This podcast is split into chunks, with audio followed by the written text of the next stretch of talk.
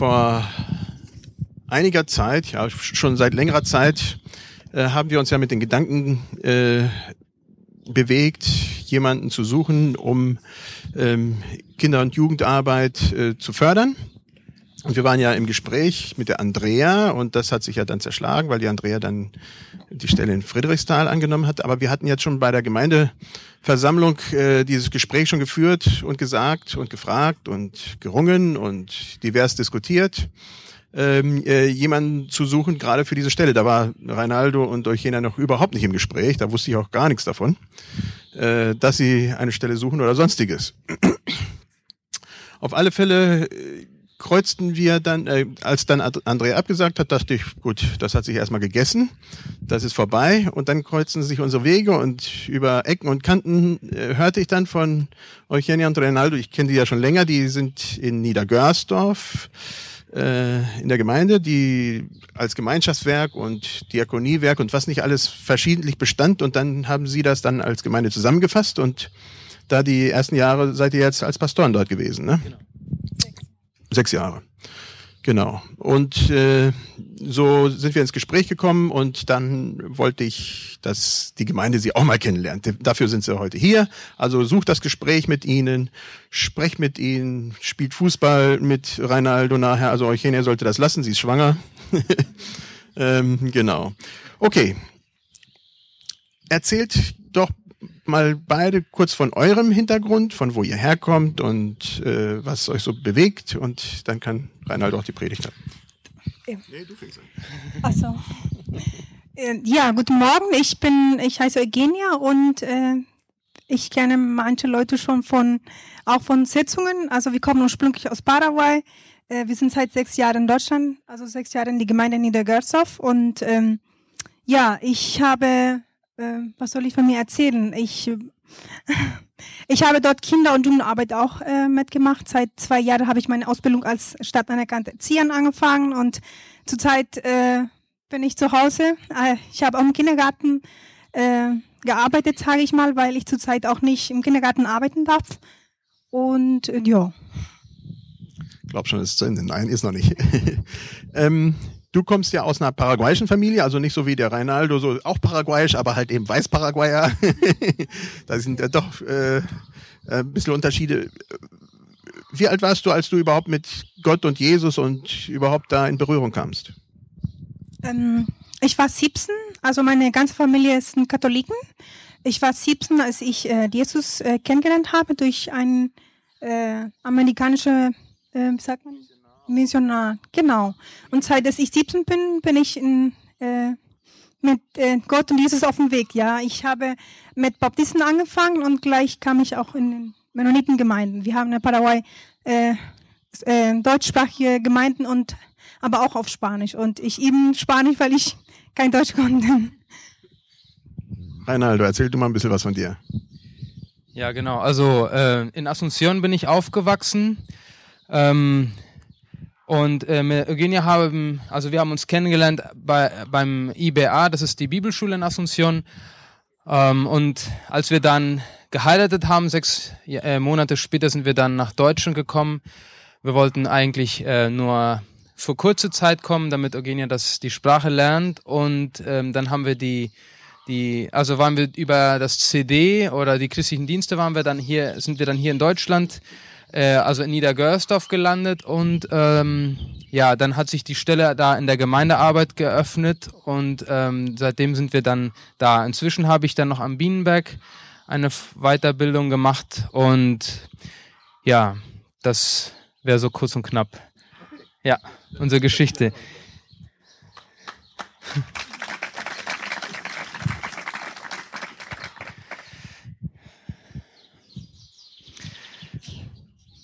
Nee, das ist gut, ja. Ich, ich mal fragen nur, ob es, bin ich jetzt so weit ab von euch? Ich kann mal ein bisschen näher kommen.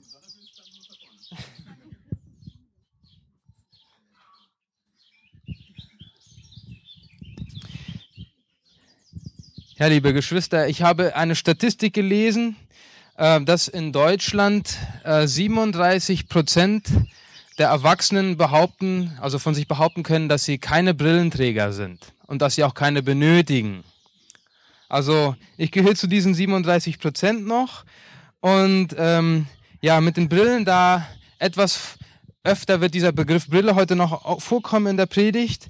Und obwohl wir äh, da wirklich nicht viele Bibelstellen finden können in der Bibel, wo ja ähm, wo Brillenträger erwähnt werden oder ob Jesus denn eine Brille getragen hat oder nicht, aber ich gehe mal davon aus, dass es nicht so war. Ähm, aber er hat auch wahrscheinlich keine nötig gehabt, denn er hat die Menschen gesehen.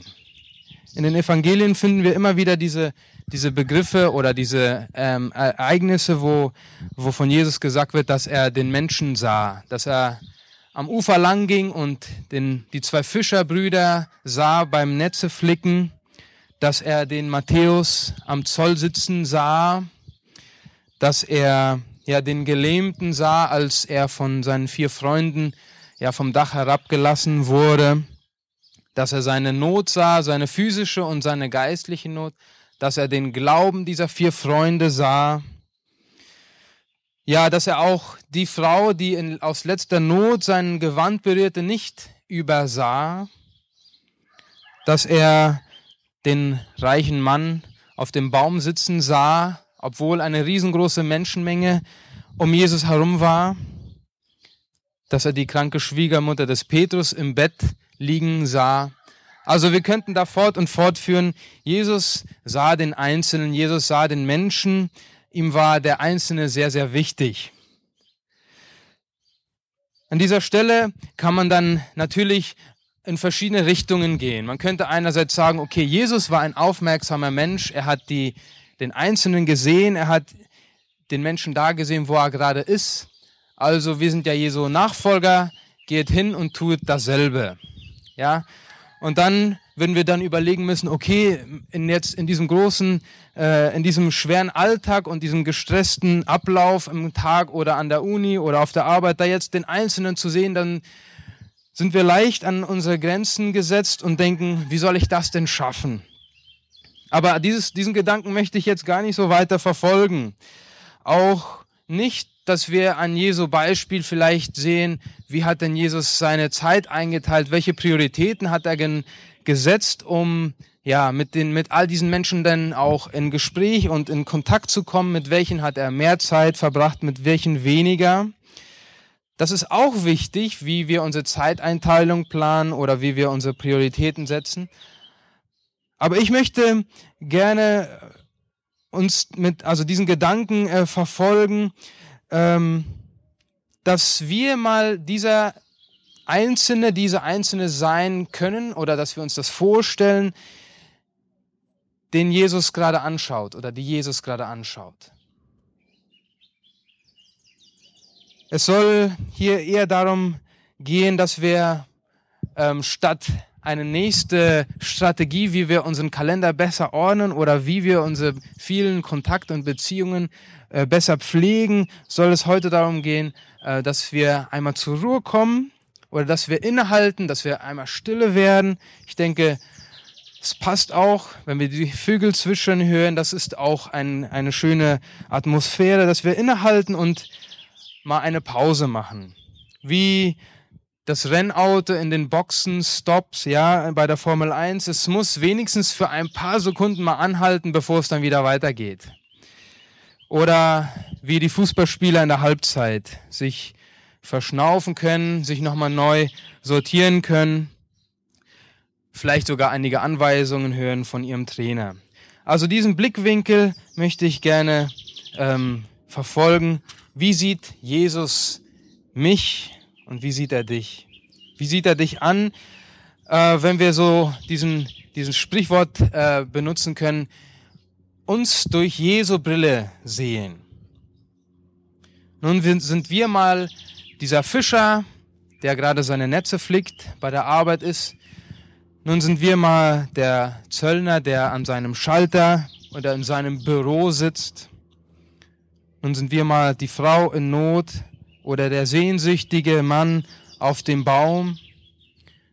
Wir sind mal der Lehrer im Unterricht, den Jesus beobachtet, die Frau oder die Mutter beim Arzttermin, der Schüler bei der Nachhilfestunde, die junge Frau vor ihrem Bewerbungsgespräch, der Vater beim Babysitten, das Kind auf dem Spielplatz. Auch diese Einzelnen sind Jesus wichtig, auch diesen Einzelnen sieht Jesus.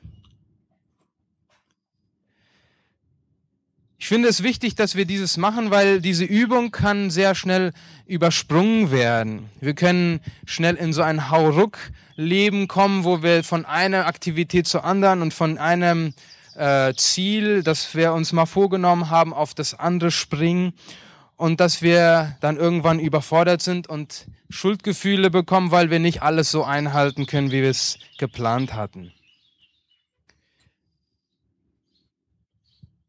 Ich könnte oder ich möchte uns vorschlagen, dass wir unsere Augen schließen, vielleicht auch nur unsere Augen im Herzen, dass wir sie schließen, um uns besser sehen zu können, um uns durch Jesu Brille sehen zu können. Es ist vielleicht widersprüchlich, die Augen zu schließen, um sich besser sehen zu können, aber es hilft, ähm, denn wie der kleine Prinz schon sagte, nur mit dem Herzen sieht man gut. Wir schließen die Augen, um uns selber besser zu sehen, um uns so zu sehen, wie Jesus uns sieht, um uns durch seine Brille zu betrachten. Selbstverständlich geht es hier jetzt nicht in erster Linie um unser Äußerliches, ob, obwohl Jesus das auch sehr, sehr wichtig ist. Ja, es geht hier um uns als Person vor Gott. Wie geht dieses und wie kann ich dieses denn machen? Wie geht denn diese Übung? Wie kann ich mich denn durch Jesu Brille anschauen? Ist es nicht eine Zumutung zu sagen, ich weiß, wie Jesus mich sieht? Und das ist doch allzu schnell, äh, sind wir die, auf dieser Schiene, dass wir uns sehr schnell nach dem beurteilen, was wir leisten. Und dass wir dann auch das Bild, das wir denken, vor Gott zu haben, davon abhängig machen. Ich bin, was ich tue oder was ich kann oder was ich leiste. In der Schule ist es so, auf Arbeit ist es so. Ist es denn im Glauben auch so? Habe ich meine stille Zeit so ge gemacht, wie ich es mir vorgenommen habe? Äh, fühle ich mich erfolgreich im Kampf gegen meine Charakterschwäche? Bin ich Herr über meine Gedankenwelt? Bin ich zufrieden mit dem Zeugnis, das ich abgebe in der Gemeinde oder in der Gesellschaft, ähm, komme ich so oft, so regelmäßig, wie es ich äh, eigentlich möchte oder äh, gewollt hätte zum Gottesdienst. All dieses beeinflusst uns und wir denken, Jesus sieht ja auch genau das. Stimmt es wirklich so? Und wenn es doch hoffentlich nicht so ist, wie können wir uns dann sonst durch Jesu Brille sehen? Und ich habe da diesen Vers gefunden in Johannes, 1. Johannes 4, Vers 16, da steht in der Gute Nachricht Übersetzung, wir haben erkannt und halten im Glauben daran fest, dass Gott uns liebt. Gott ist Liebe. Und wer in dieser Liebe lebt, der lebt in Gott und Gott lebt in ihm. Wir haben erkannt und erhalten im Glauben fest, dass Gott uns liebt, dass er uns liebevoll ansieht. Dieses ist eine sichere Angelegenheit, wenn wir auf dieser Schiene gehen, dass Gott uns liebt und dass er uns, in, dass er uns liebevoll ansieht. Möglicherweise ähm, liegt es an den Menschen, dass wir vergesslich sind und dass wir auch solche guten Nachrichten manchmal vergessen und dieser ganz bekannte Segenspruch, den man oft nach dem Gottesdienst oder zum Schluss des Gottesdienstes hört, der ja sagt, ähm, der Herr segne dich und behüte dich und lasse sein An Angesicht leuchten über dich. In der guten Nachricht heißt es da, der Herr segne euch und beschütze euch, der Herr blicke euch freundlich an und schenke euch seine Liebe. Dieses erhobene Angesicht über uns, dieses Angesicht Gottes, das uns anblickt, ist dieser freundliche Blick, den wir ja empfangen können, den wir entgegenschauen können. Wenn wir nur dieses eine aus dieser ganzen Predigt behalten sollten, dann hoffentlich diesen Satz. Jesus blick, blickt uns liebevoll an. Jesus blickt uns liebevoll an. Und da können wir sagen, bedingungslos in jeder Situation hat Jesus Petrus zum Beispiel immer nur liebevoll angeblickt? Hat er, wie hat er ihn angesehen, als er ihn zum ersten Mal gesehen hat und ihn aufgerufen hat, ihn nachzufolgen? Wie hat er ihn angeblickt, nachdem er Mühe hatte, diese vollen äh, Netze mit Fischen an Bord zu bekommen?